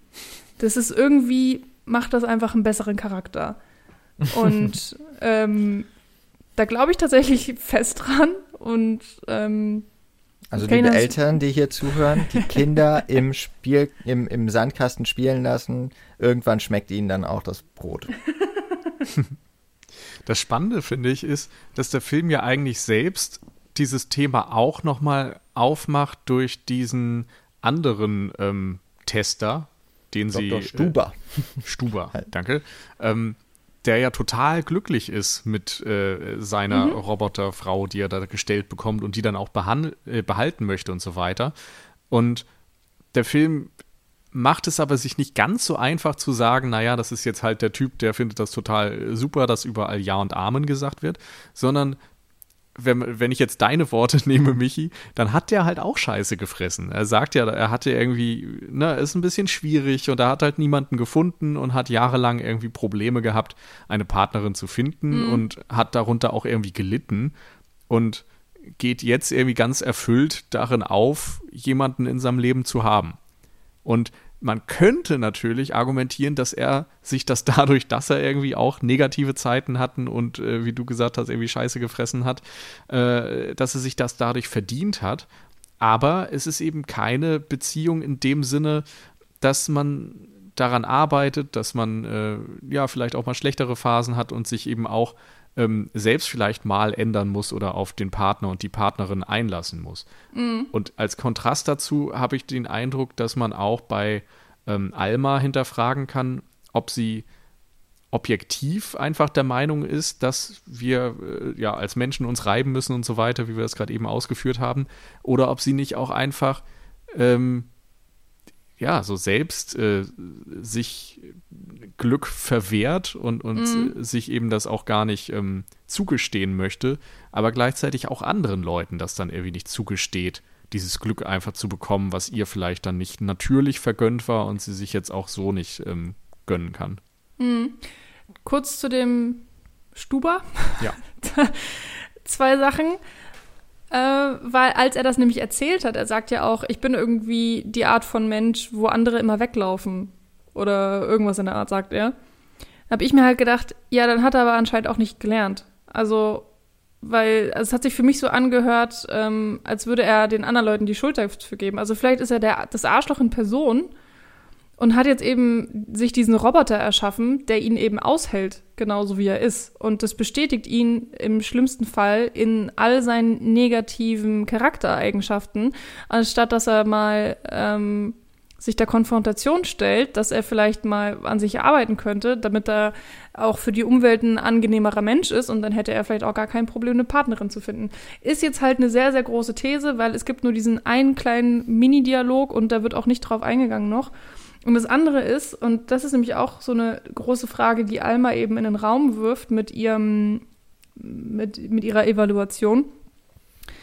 Was ist denn eigentlich das Auskommen davon? Also sie ähm, guckt ja eigentlich so nach vorne, weil sie sagt, oder jedenfalls habe ich es auch so verstanden, das ist, diese Roboter sind, sind großartig und sie machen genau das, was sie sollen und sie funktionieren perfekt und sie spürt es ja auch am eigenen Leib ähm, in den tollen Momenten, die sie dann ja auch mit Tom hat. Und daran ist vielleicht auch erstmal nichts auszusetzen, aber sie sagt ja, oder sie, diese Frage, was ist denn, wenn das immer so ist und wenn Menschen das ihr ganzes, ganzes Leben haben? Und das ist eben auch eine Frage, die ich überhaupt nicht beantworten kann, was natürlich auch ein sehr, sehr großes Gedankenspiel aufmacht. Wenn man sich jetzt zum Beispiel auch vorstellt, es gibt irgendwann nicht unbedingt für jeden Menschen auf der Erde so einen Roboter, aber vielleicht für jeden Menschen auf der Erde, der so einen Roboter haben will. Meinetwegen auch für nicht ganz so viel Geld, weil warum auch immer. Also was hätte das für Auswirkungen, also auf, auf so die komplette Gesellschaft und die komplette Menschheit und auf die Charakterbildung und Sozialisierung und was weiß ich nicht was. Also das finde ich auch da sehr, sehr spannend. Und deswegen habe ich für mich in meiner Interpretation nicht das Gefühl, dass sie ähm, da vor ihrem Glück davonrennt oder so. Oder das andere nicht gönnen mhm. wollen würde. Ich, ich finde auch nicht, dass ähm, auch hier wieder würde ich sagen, meine Position ist nicht die richtige. Es ist halt nur eine und ich kann deine genauso gut nachvollziehen. Ähm, ich würde nur noch sagen, du hast ja ausgeführt, dass Alma ähm, nach vorne guckt. Zumindest ist der Kontrast spannend, dass sie gleichzeitig, während dieser Monolog läuft, eigentlich nach hinten schaut. Denn sie fährt ja nach Dänemark, nach Röm, äh, auf diese Urlaubsinsel, wo sie ihre erste Liebe im Grunde damals ähm, hatte. Und das ist eben komplett nach hinten gerichtet. Und natürlich kann man sagen, ja, aber sie guckt gesellschaftlich nach vorne und überlegt sich, äh, was das alles für Auswirkungen haben könnte. Aber da ist zumindest ein Kontrast. Und ich mag, dass der Film einem eben nicht eindeutig sagt, welche Position dann die richtige ist oder sowas. Und auch nicht mit so einem ähm, Inception-Kreisel endet nach dem Motto, das ist jetzt die Frage, mit der ich euch entlasse und jetzt denkt bitte drüber nach, sondern es ist irgendwie so ein bisschen ähm, unklarer. Also du kannst drüber nachdenken, du kannst aber auch wieder einfach bei ihr als Figur bleiben und es ist irgendwie dem Zuschauer und der Zuschauerin so ein bisschen selbst überlassen, was man damit macht. Und das finde ich erstmal gelungen. Mhm. Aber trotzdem hat sich dann durch Tom geschafft, etwas über sich selber nochmal zu lernen, weil ja auch schon in einem vorherigen, in einer vorherigen Szene beim Besuch ihres Vaters, wo auch ihre Schwester, die jüngere Schwester, glaube ich, dabei ist und sie alte Fotoalben durchgehen und sie sich dann ja über diesen Urlaub auch unterhalten und über Thomas und dann natürlich der Gedanke auch nahelegt und es wird ja auch bildlich so dargestellt, dass aus Thomas Tom geworden ist. Er sieht auch ein bisschen so aus, als könnte er das heute sein. Beide, auch die Schwester, zeigt ja offenkundig, dass sie den Tom für attraktiv hält in dieser Szene. Finde ich zumindest, habe ich so gedeutet, wie ihre Blicke so sind. Und sie auch sagt, dass natürlich als jüngere Schwester sie auch in Thomas verknallt war. Ist ja klar, man will ja, was der, was das ältere Geschwisterkind hat, auch oder möchte auch haben. Und dass ja da tatsächlich sich vielleicht auch zeigt, wie unterbewusst und unbewusst Alma ihre erste Liebe als ideale also als Ideal hervorgehoben hat, das vielleicht aber auch ein bisschen verdrängt hat oder vergessen hat mit der Zeit und dann auch durch diese ähm, durch diesen Hinweis oder Tipp, den Sandra Hüller ja auch gibt, nämlich, dass man an einer Begegnungsgeschichte, an einer Kennenlerngeschichte arbeiten soll. Das würde die Bindung sehr verstärken. Und wahrscheinlich wäre es bei vielen so, sie würden sich eine ausdenken, die aus der Luft gegriffen ist, aber sie denken sich eine Geschichte aus, die ganz emotional mit ihr, mit Alma verbunden ist, nämlich ihre erste Liebe, ewig nicht mehr gesehen und es gibt davor immer schon mal so andere, ne, der englische Forscherkollege, der mit auf die Arbeit kommt. Ich überlege gerade, ob es noch weiteres gab. Ich glaube, als ihr Ex vorbeikommt, da reden sie auch, also ist auch irgendwie sowas ähnliches, aber ähm, noch nicht so klar differenziert und sie arbeiten auch schon mal an irgendetwas aus, wo sie sich mhm. kennengelernt haben auf irgendeinem Forschungskongress oder so. Ja. Und das hält ja nicht. Aber diese, diese sehr emotionale, gebundene Geschichte dann irgendwie schon. Und das ist ja dann auch etwas, was sie durch den Roboter lernt, wieder über sich selbst. Also so getriggert als Katalysator. Mhm. Ja, also ist mir tatsächlich noch gar nicht so aufgefallen, aber hast du total recht. Ähm, ich habe mich da irgendwie immer nur so auf die ganzen Zufälle konzentriert und dachte mir so, ja, ist halt sehr drehbuchdienlich. habe nicht drüber nachgedacht, was das dann tatsächlich äh, tief in der äh, Ebene sozusagen für Alma bedeutet.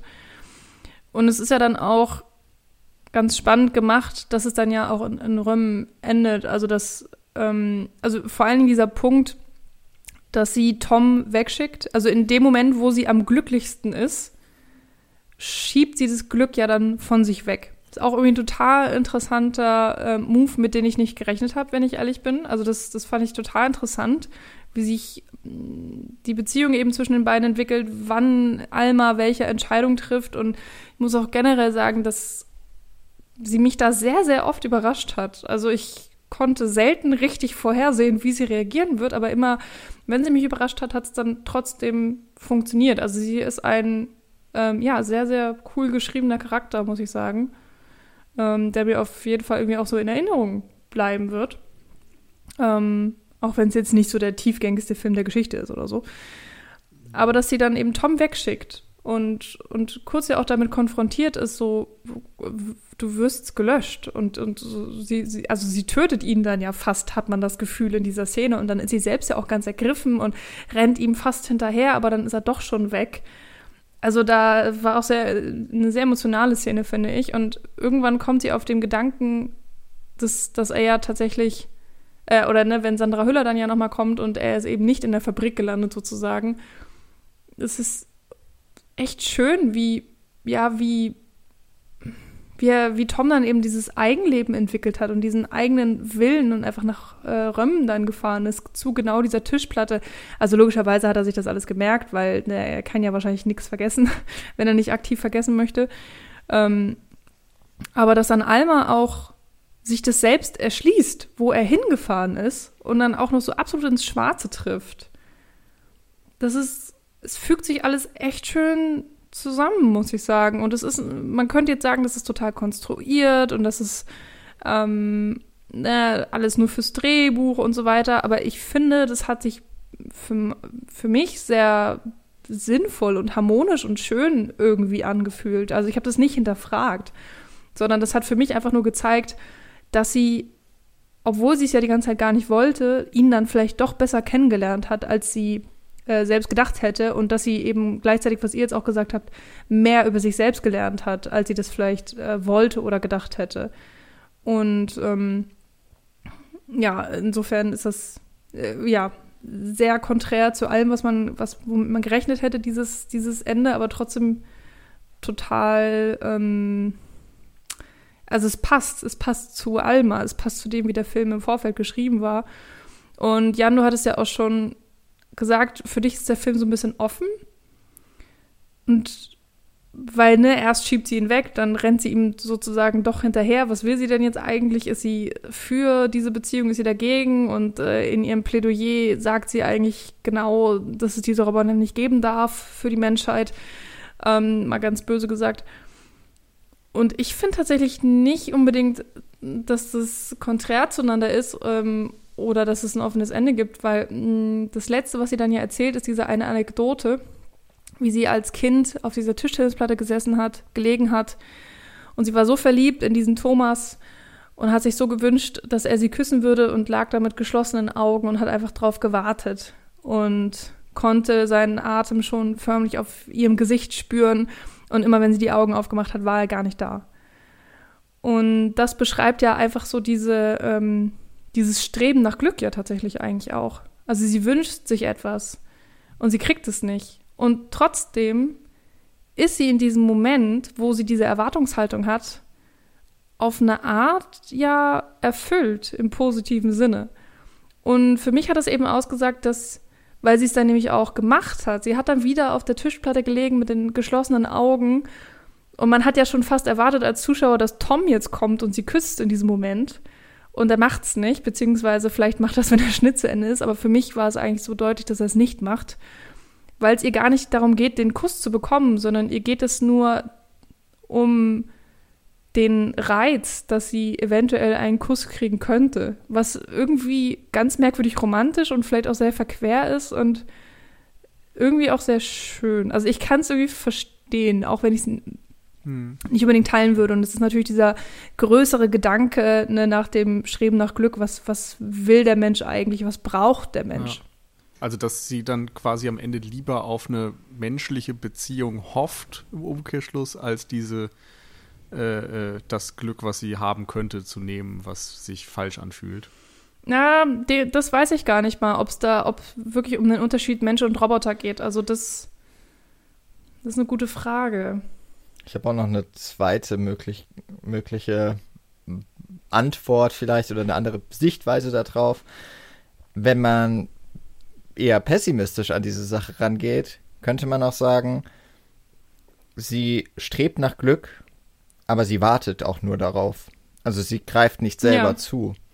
Mhm. Das wäre ja die negative Sichtweise darauf. Oder es ist vielleicht aber auch dann wieder, wenn man es ganz philosophisch sehen möchte, der Mensch strebt nach Glück, aber er ist auch nur dadurch Mensch, und das beschreibt sie ja auch, dass er immer wieder danach strebt. Das heißt, wenn der Mensch die, das tatsächliche Glück erreicht hat, dann hat er seinen Lebenssinn verloren.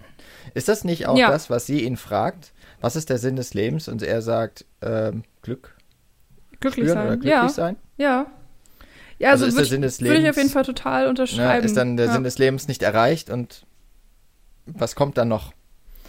Ähm, also, dass das, ich meine, Romantik im wirklich basalen Sinn ist ja gar nicht verbunden mit Liebesszenen oder sowas. Ne? Romantik ist ja durch, auch gerade in, in, der heutigen Zeit, durch diesen Begriff der Romantic Comedy oder generell Romance, ist ja sehr stark auch auf das Zwischenmenschliche bezogen. Aber wenn man ja auch gerade so in die, ich glaube, vor 500 Jahren oder sowas, dann waren ja auch, ähm, wann war Caspar David Friedrich, der bekannte Maler der Romantik, so, äh, ein, ein ganz wichtiges Element davon war ja auch die Sehnsucht.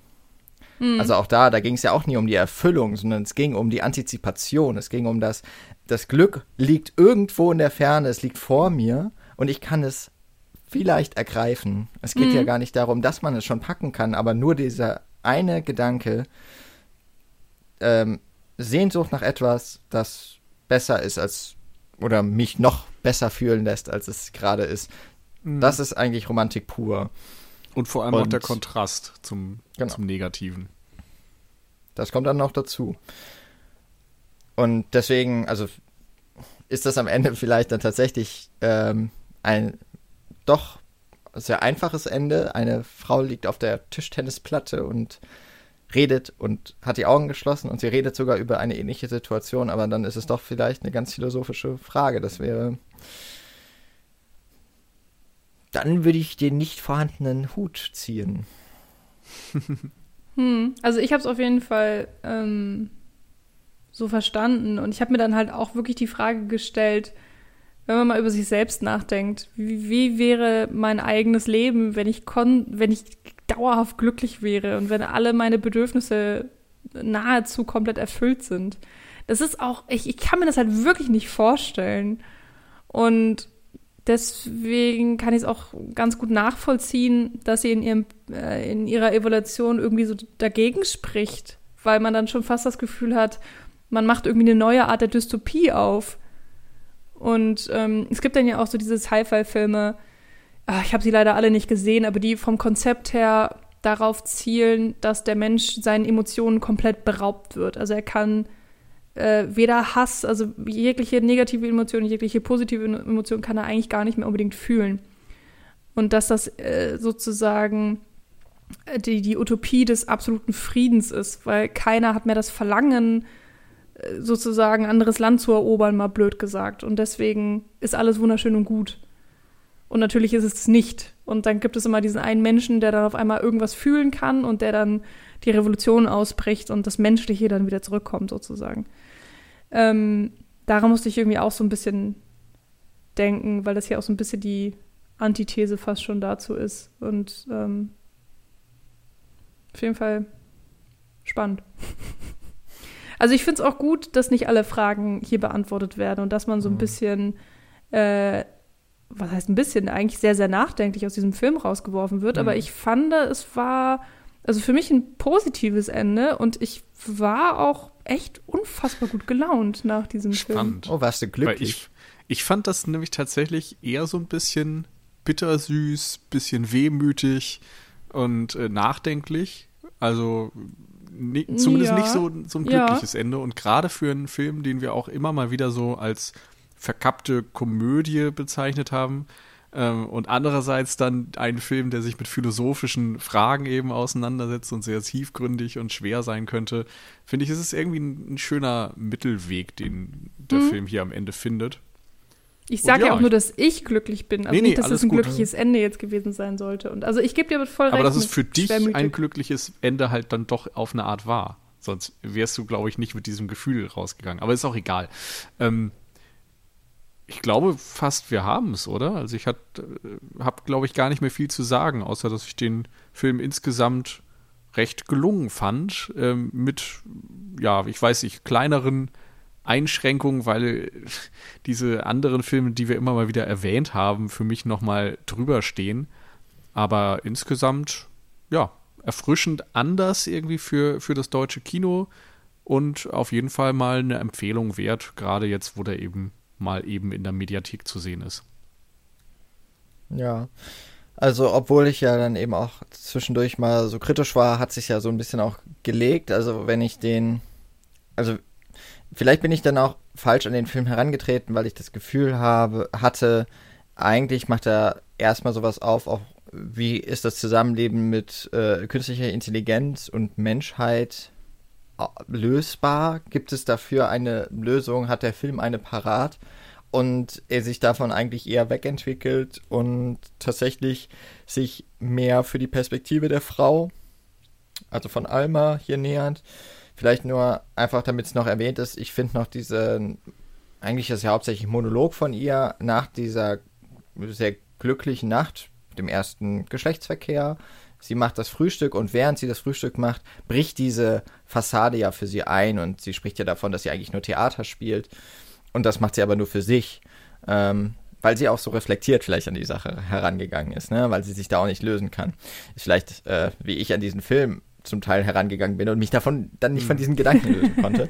ähm, aber ich, also ich bin, glaube ich, mit dem Sicht äh, oder mit, mit dem Willen an diesen Film rangegangen, dass ich hier mindestens zwei Perspektiven gleichberechtigt sehe, nämlich die des Menschen und die des Roboters. Aber die des Roboters wird ja ziemlich ausgefadet. Er hat immer mal Szenen, aber es ist gar nicht so groß. Und das unterscheidet ihn dann letztlich auch von so Sachen wie Hör oder von Ex Machina, weil die ja tatsächlich aus mehr oder zumindest viel mehr Verständnis dafür aufbringen wollen, wie so eine AI möglicherweise in Anführungszeichen denken könnte. Und das ist etwas, was hier nicht so die Rolle spielt und dadurch vielleicht auch gerade dieses Erfrischende und dieses Lockere auch einfach nach sich zieht. Das, was ich tatsächlich einfach so ein wenig kritisieren würde, wäre, dass der Film dann visuell leider eben tatsächlich nicht so mithalten kann. Also es ist irgendwie Sci-Fi und ich finde diese Ballraum, also es ist kein Ball, äh, diese, diese Club-Szene am Anfang. Ich weiß ehrlich gesagt nicht, wie man es gut beschreiben kann, wenn man es nicht gesehen hat. Es hat dieses Babylon-Berlin-Flair, irgendwie so 20er Jahre. Das, und auch mit dieser Hologramm. Ähm, mit dieser Spielerei, das sieht auch ganz gut aus. Das später mit den Rehen und Hirschen eher nicht so.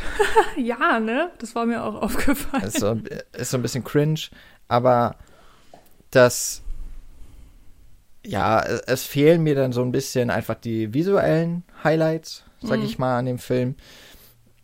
Ähm, also vor allem hinten raus. Am Anfang gibt es die noch. Es gibt auch diese coole Szene, wo äh, sich Tom nämlich das erste Mal in diesem kleinen Raum dehnt oder was auch immer er da macht.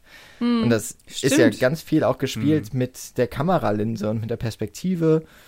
Möglicherweise ist er auch irgendwie noch ein bisschen anders getrickst mit, mit Prothesen oder sowas. Es sieht auf jeden Fall ziemlich cool aus und einfach nur ein bisschen weird. Und man merkt einfach, das ist kein Mensch, das ist irgendwie ein anderes Wesen. Mm. Und das ging mir am Ende so ein bisschen verloren, weil sie sich dann sehr stark auf das Schauspiel von Dan Stevens verlassen haben, das toll ist. Das möchte ich damit nicht schmälern, nur dass die visuellen Ideen dann hinten ran äh, so ein bisschen oder vom Tisch gefallen sind. Und das ist einfach vielleicht auch dieses deutsche, ne, zwar auch Kino, aber dann natürlich auch immer Fernsehfilmproduktion, wo mhm. dann die mhm. Mittel fehlen. Ähm, vielleicht zum Teil dann auch der Wille nicht mehr ganz da war dafür und sich auf was anderes fokussiert wurde. Aber insgesamt würde ich dir schon recht geben, Nils, ist auf jeden Fall ein Blick wert. Ähm, gibt nochmal so wirklich ein paar schöne Ideen mit und eben es ist ein wirklich sehr lustiger Film, trotz dieser zum Teil sehr schweren Thematiken, zum Teil eben sehr philosophisch, aber trotzdem locker leicht suffisant mhm. und immer mit so ein bisschen, ja, diesem Tropfen Wermut. Und deswegen, so eine Mischung hat man auch nicht ganz so häufig. Das stimmt. Ähm, der ist schon sehr, ähm, hat sehr viel Charakter, finde ich, der Film. Und ist da irgendwie sehr eigenständig. Also ich kenne von dem Schrader jetzt echt auch noch nicht so viel. Ich habe ähm, ihre ganzen anderen Filme auch nicht gesehen. Würde jetzt einfach mal hoffen, dass sie irgendwie auch vielleicht ähnlich, ähnlich eine eigene Handschrift von ihr tragen. Zum Visuellen gebe ich dir absolut recht. Mir ist aber tatsächlich noch aufgefallen, dass die ja, ich glaube, es ist im Pergamon-Museum gedreht haben und man da auch in ja, ganz langweiligen Büroräumen ist. Ähm, dann hast du aber manchmal diese Artefakte mit der Keilschrift, äh, mit dem Sumerischen und wie die nicht alle heißen das fand ich halt richtig, richtig cool. Das kannte ich zufällig, weil meine Freundin ähm, auch eine Zeit lang Archäologie und genau das studiert hat. Und ähm, das habe ich dann wiedererkannt. Das fand ich witzig, auch wenn ich natürlich kein einziges Stück lesen konnte. Und dass wir dann aber auch teilweise in den Räumen vom Pergamon-Museum sind, wo man diese riesige Steintor, Säulen, irgendwas sieht. Das fand ich schon sehr, sehr besonders. Ich war bisher auch noch nicht in dem Museum und ähm, vielleicht haben sie da die Corona-Situation ausnutzen können. Das fand ich auf jeden Fall cool und natürlich auch dieses Thema, was da gebracht wird, ähm, dass sie beweisen wollten, dass es eben Poesie schon gibt, seitdem Menschen gedenken können und das, das ist also so das aller, aller älteste Zeitstück, was man aufbringen kann. Ich glaube, das war ungefähr 3000 vor Christus. Und jetzt sind wir natürlich hier in der, in der Moderne und sogar auch noch im, im Sci-Fi, also in der nahen Zukunft. Und das, ähm, ja, dass das, das so ein bisschen äh, gezeigt wird. Eigentlich haben wir haben uns unfassbar weiterentwickelt. Jetzt haben wir humanoide Roboter, aber eigentlich sind wir doch noch irgendwie die gleichen. Also das hat mir irgendwie auch äh, gefallen, was da so angebracht wird. Ja, also er hat, er hat mich echt überrascht, muss ich sagen. Und ich, ich freue mich schon fast darüber, dass ich den am Anfang von den ganzen Trailern her so schlecht gemacht habe in meinem Kopf. Ich habe mit einem ganz anderen Film gerechnet. Ich dachte wirklich, es wird dieses, sie sträubt sich und er ist der perfekte Partner und dann kann sie gar nicht anders als ihm verfallen und dann ähm, weiß ich nicht, machen sie irgendwelche merkwürdigen Dramen durch. Eventuell muss er doch in die Fabrik. Oh nein, er wird gelöscht und das Experiment ist zu Ende. Und dann rettet sie ihn vor dem Verfall und ähm, erkennt ihn als Menschen an und kann all ihre Beflissenheiten hinten unterfallen lassen. Und die Roboter haben es in die Geschichte der Menschheit geschafft. Ich habe keine Ahnung. Ich habe da wirklich den schlimmsten 0815 Kitsch ähm, mir ausgemalt. Und ich bin so, so froh, dass es so ein Film ist, ich habe es schon mal gesagt, mit so viel Herz und so viel Charme und so viel Intelligenz und interessanten Fragen auf eine sehr tolle Art und Weise ähm, umgesetzt. Also gerade eben was die Charakterschreibung angeht und diese vielen kleinen Momente, die es darin gibt.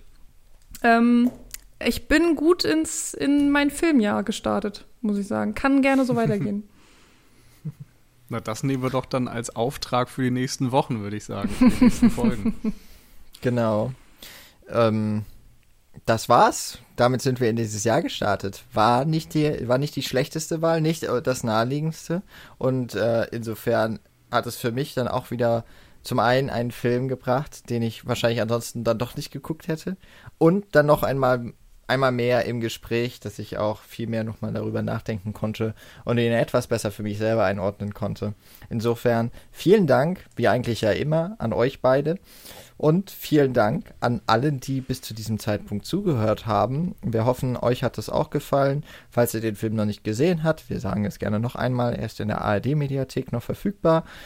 Bis wahrscheinlich Ende März. Und möglicherweise wird er eben auch für Deutschland dann noch ein, eine Chance auf einen Oscar im Februar ist es dann, glaube ich, ähm, haben, sollte er weiter in der Gunst der Academy-Mitglieder äh, steigen oder zumindest äh, einfach weiter getragen werden davon. Wir wissen noch nicht genau, was wir in zwei Wochen dann besprechen werden. Sicher ist nur, wir wollen in zwei Wochen wieder eine Folge dann für euch parat haben. Bis dahin bleibt auf jeden Fall gesund, geht ins Kino, schaut Filme und Habt eine gute Zeit. Vielen Dank und bis zum nächsten Mal. Bis Ciao. dahin.